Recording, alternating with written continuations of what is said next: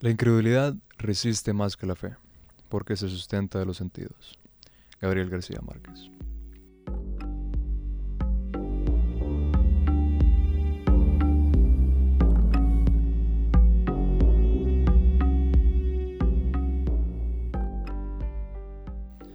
Bienvenidos a La Piel Chinita, el podcast que te sacará escalofríos. Yo soy Gregory y te contaré el caso de hoy.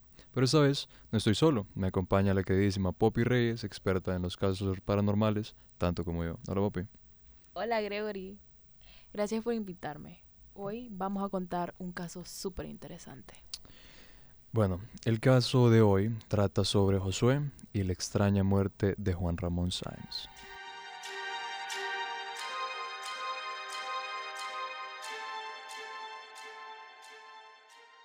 Hay que comenzar contándoles quién era Juan Ramón Sáenz. Poppy, si me puedes ayudar con eso, por favor. Fue un reconocido locutor de radio mexicano. Su eh, programa radial más importante fue el de La Mano Peluda. Él lo estuvo conduciendo de, desde 1999 al 2010. Bueno, el día de hoy nos vamos a concentrar en ese famoso caso de La Mano Peluda que le pusieron como nombre el caso Josué.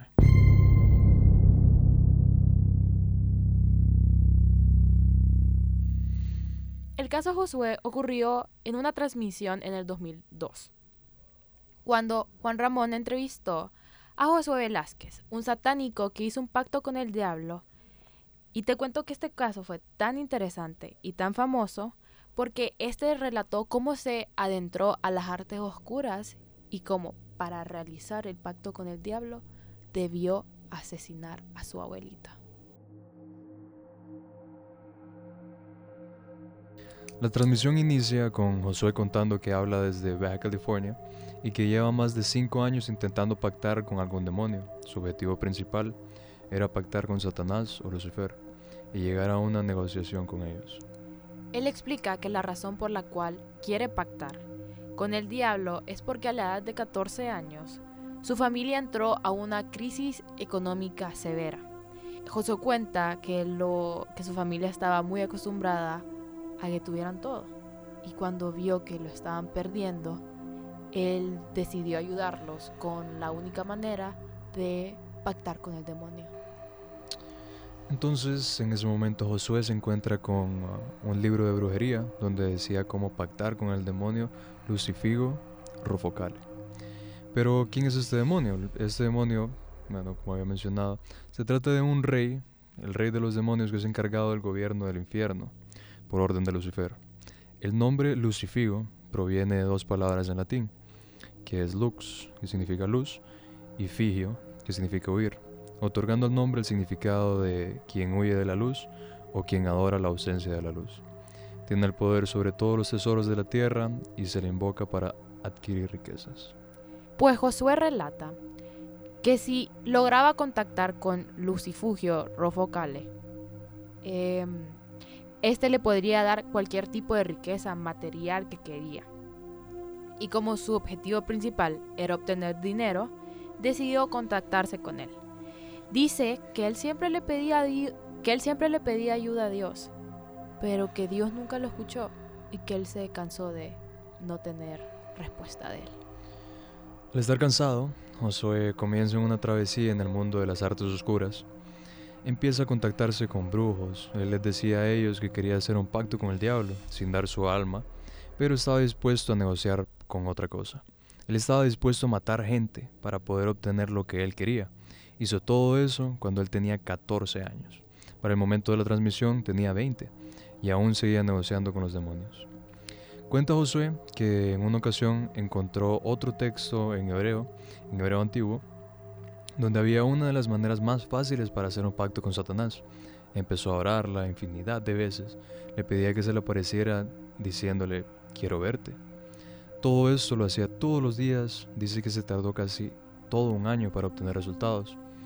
Pero los primeros resultados fueron una noche que estaba haciendo un ritual en el cual se tuvo que cortar las venas para invocar un demonio, que no dijo el nombre.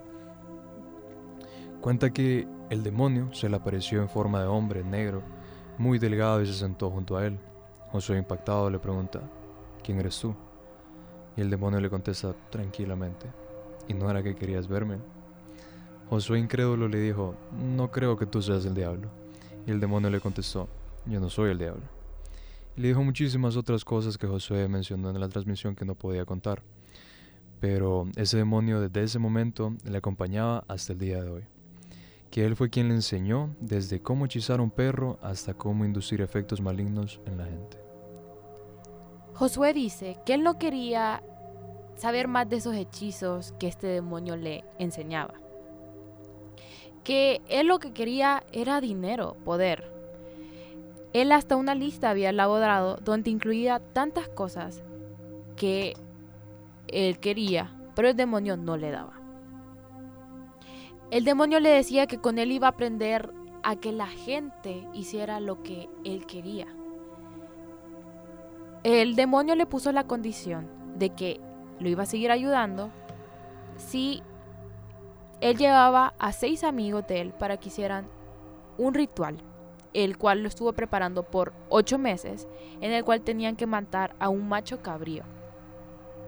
Bueno, estos rituales siguieron siendo muy seguidos, él los seguía haciendo y seguían incrementando porque el demonio una vez le pidió que le trajese a un bebé, a un bebé recién nacido que había tenido la vecina de Josué. Josué estuvo a punto de hacerlo, pero no lo hizo porque empezó a dudar de este demonio. Entonces, él le dijo que ya no le iba a hacer caso, que él no le daba lo que él quería, dinero. Josué encuentra otro libro donde empieza a hacer invocaciones en la sala de su casa. A las 2 de la mañana cansado, sube para ir a su cuarto, cuando ve que a su mamá la estaba atacando un cerdo. Este cerdo estaba parado en sus dos patas y estaba atacando a su mamá. Su mamá ya inconsciente no sabía qué hacer. Josué dijo que paró al cerdo y este cerdo le dijo que se fuera con él. Cuenta Josué que mientras ellos se iban ya para salir de su casa, este cerdo lo llevó volando, o él sintió que estaba volando con el cerdo, y lo llevó a un cerro. En ese cerro era donde Josué hacía los rituales con el otro demonio. En este cerro había una cueva y el demonio lo entra a esa cueva con Josué y este demonio cambia de forma al de un hombre y luego al de una mujer. Pero siempre que Josué quería hablar con él, ese demonio lo adormecía. Bueno, Josué estuvo ahí cautivo en esa cueva por 21 días, hasta que el día 21, cuando él salió, el diablo le dio un anillo, y este anillo, por lo que Josué cuenta, era el anillo del rey Salomón. Bueno, el anillo del rey Salomón, no sé si, si, saben algo de la historia de eso. Por la imprecisión de su origen, básicamente hay bastantes apólogos que mencionan que el arcángel San Miguel lo proporcionó a Salomón y le serviría para dominar a los demonios, manteniéndolos a su favor para gobernar bien a su pueblo. Otra de las cualidades era la de comunicarse con los animales para que le concediesen cualquier ayuda que él necesitara. Le dijeron que con este anillo siempre iba a estar bajo el control de algún demonio. Pero para que le dieran este anillo, el cambio que él tenía que hacer era el alma de un familiar. Entonces, Josué debía seleccionar qué familiar matar. Él dijo, mi mamá no, porque yo la amo mucho. Mis hermanos tampoco, porque por ellos estoy haciendo esto. Así que eligió a su abuelita, porque ella ya estaba viejita y había vivido mucho. Entonces le indicaron lo que tenía que hacer para matar a su abuelita. Josué la durmió con morfol y le hizo unas marcas por todo su cuerpo por parte del ritual. Pero cuando en el cuerpo de su abuela, ese estaba intacto, como si hubiese sido una muerte natural. Después de haber dado el alma de su abuela, Josué empezó a obtener lo que él quería. Se hizo analista, bacteriólogo, parasitólogo, título que obtuvo en seis meses de una carrera que se tarda ocho años. Dice que por lo que sabía de la hechicería, supo cómo conseguir el, título. Josué consiguió hacer una empresa a sus 20 años de edad. A Josué después del pacto, dice que él recibía todos los días 15 mil dólares. De esos 15 mil dólares se lo tenía que gastar todos los días, porque si no se lo gastaba, no le recibía el pago como el siguiente día. Condiciones que le pusieron fueron, él no podía ayudar o regalar ese pisto como a gente necesitada, no podía regalarle ese dinero a su familia, porque ese dinero solo era para él, porque él fue el que hizo el pacto. Y si él regalaba o ayudaba a alguien con dinero, iba a tener consecuencias muy graves. Cuenta Josué que un día él vio a uno de sus trabajadores que estaba teniendo una crisis económica muy fuerte y que a él de verdad le, le dio tanta lástima que lo decidió ayudar y le dio una suma de dinero. Cuando Josué llega a su casa, abre la puerta y una mujer lo ataca, diciéndole que por qué había hecho eso, que él no debía hacer eso. Y desde ese día, esa mujer no se iba de su lado, esa mujer seguía allí. Cuenta que durante la transmisión, la mujer estaba detrás de él. Bueno, Josué describía a la mujer como una mujer pálida, de piel blanca muy pálida, muy delgada, con pelo negro a mitad de la espalda y que característicamente no tenía pies, que tenía una boca muy grande y una lengua muy larga. Decía que esa mujer lo atacaba y lo ahorcaba todos los días. Esta era una mujer a la que es la primera vez que veo y que desde ese momento está aquí conmigo. Ahorita está aquí a mis espaldas. Está con usted. No, se están escuchando, por ejemplo, muchos ruidos ahorita. Eso es común, eso no me espanta. Eh, Lo que me espanta es lo que trae en la mano. ¿Qué trae en la mano? No, espérate. Oh, por Dios, eso es so much. Oh.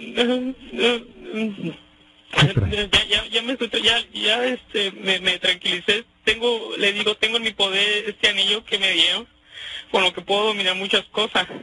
Eh, eh, em, ah, trae en la mano un, es un símbolo, les, no sé cómo se llama, pero les explicaré cómo es. Es una punta como si fuese de flecha, que trae un- ah, como si fuese una cruz cristiana invertida y en el puño trae un ojo de cristal o algo así. Yo sé que eso es muy malo porque a mí me dijeron que cuando yo viera eso me iba a morir.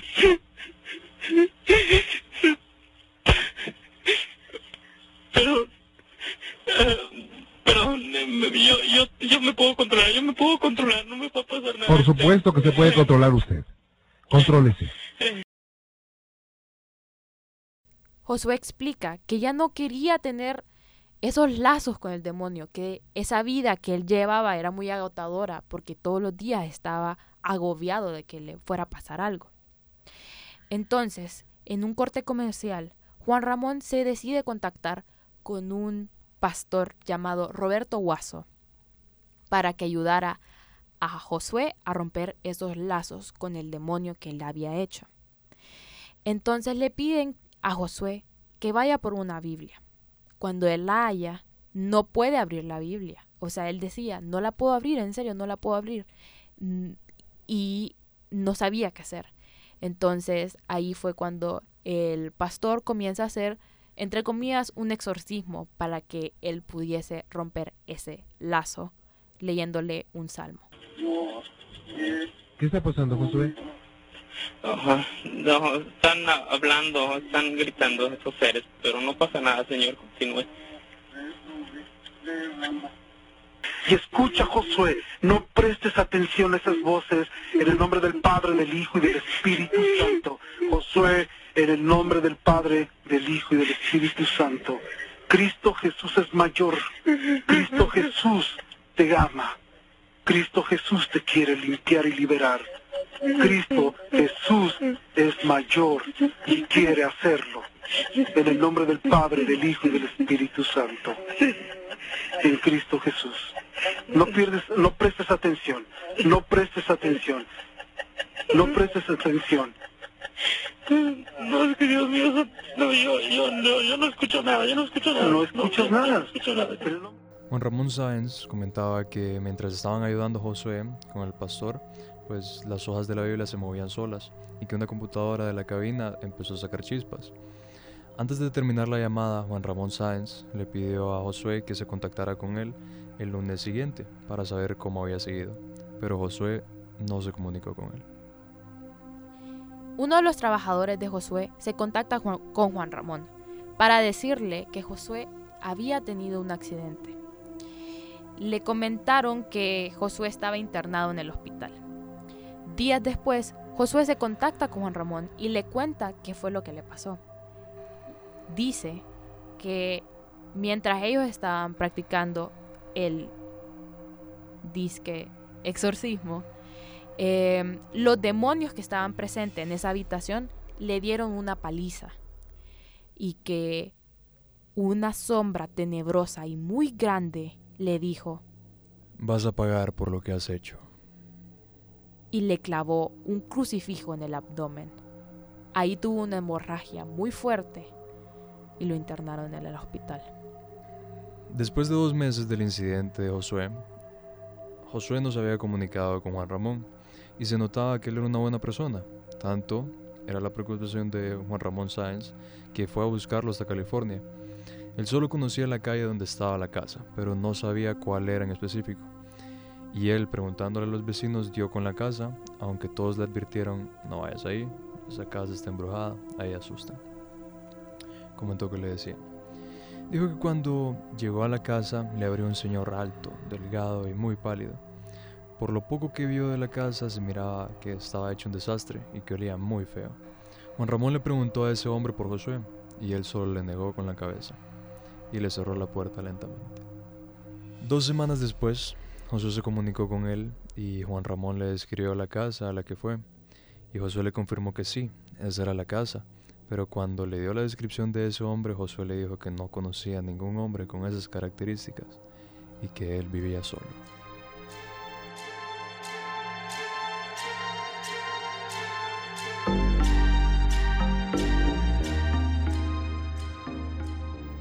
Pero esta historia no termina aquí.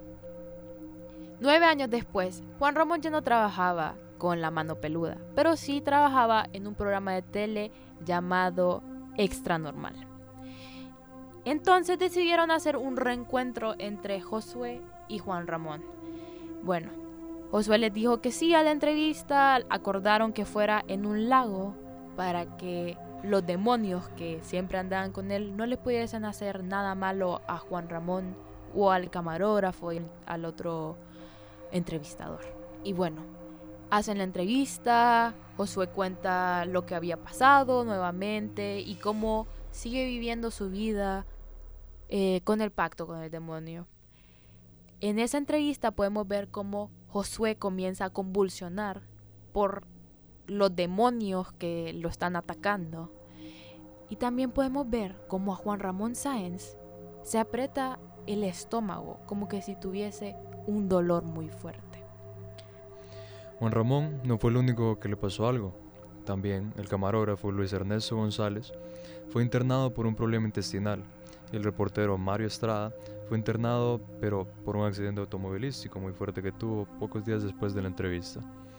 El pastor que había hecho el entre exorcismo con Josué, Roberto Guaso, también murió poco tiempo de la muerte de Juan Ramón Sáenz.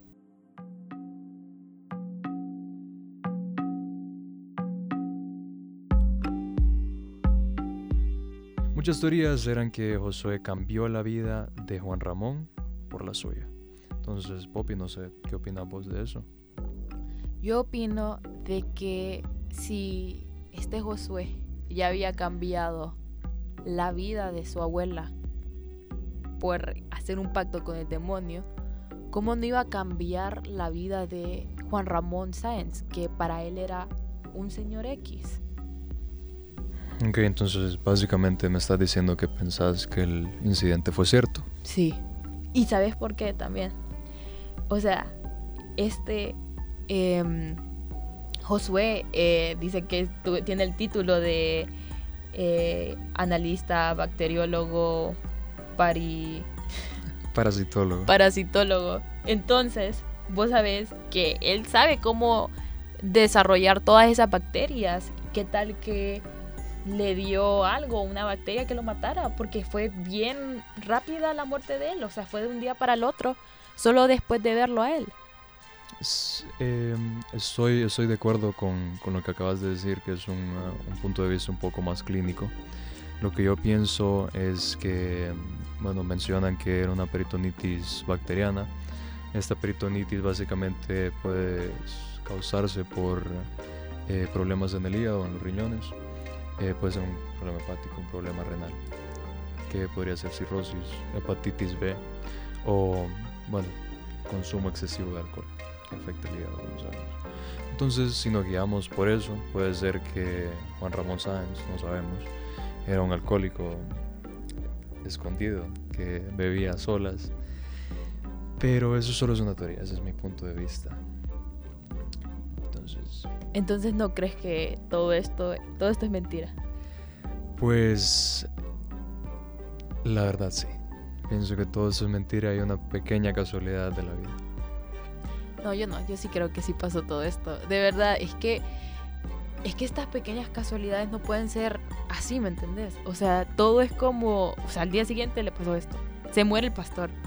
Ah, El brother choca con el carro. El camarógrafo le da también algo en el intestino. O sea, no sé, es algo que no puede ser tan como, sí, así la vida pasó, ¿me entendés? No, yo creo que él sí lo hizo. Bueno, esas son nuestras opiniones. No sé lo que opinan ustedes. Pueden darnos su opinión por medio de las redes sociales.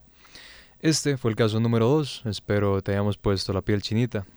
Nos puedes dar tu opinión sobre la extraña muerte de Juan Ramón y si crees que Josué sí pactó con el diablo. Nos puedes seguir en nuestra página de Instagram como La Piel Chinita Podcast y también en Twitter como La Piel Chinita PD.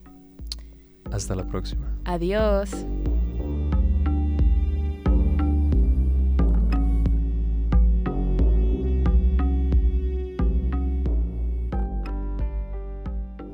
La piel chinita es un proyecto de los alumnos de Comunicación Audiovisual y Publicitaria grabado en el Centro Avanzado de Medios de Unitec, dirigido por Manuel Carrasco y Sofía Reyes, presentado por Gregorio Arit y Sofía Reyes, producido por Andrea Mejía y Connie Barahona, editor de imagen y medios sociales Hilario Cles, documentación Sofía Reyes, editado por Manuel Carrasco, imagen sonora por Sofía Reyes y Manuel Carrasco.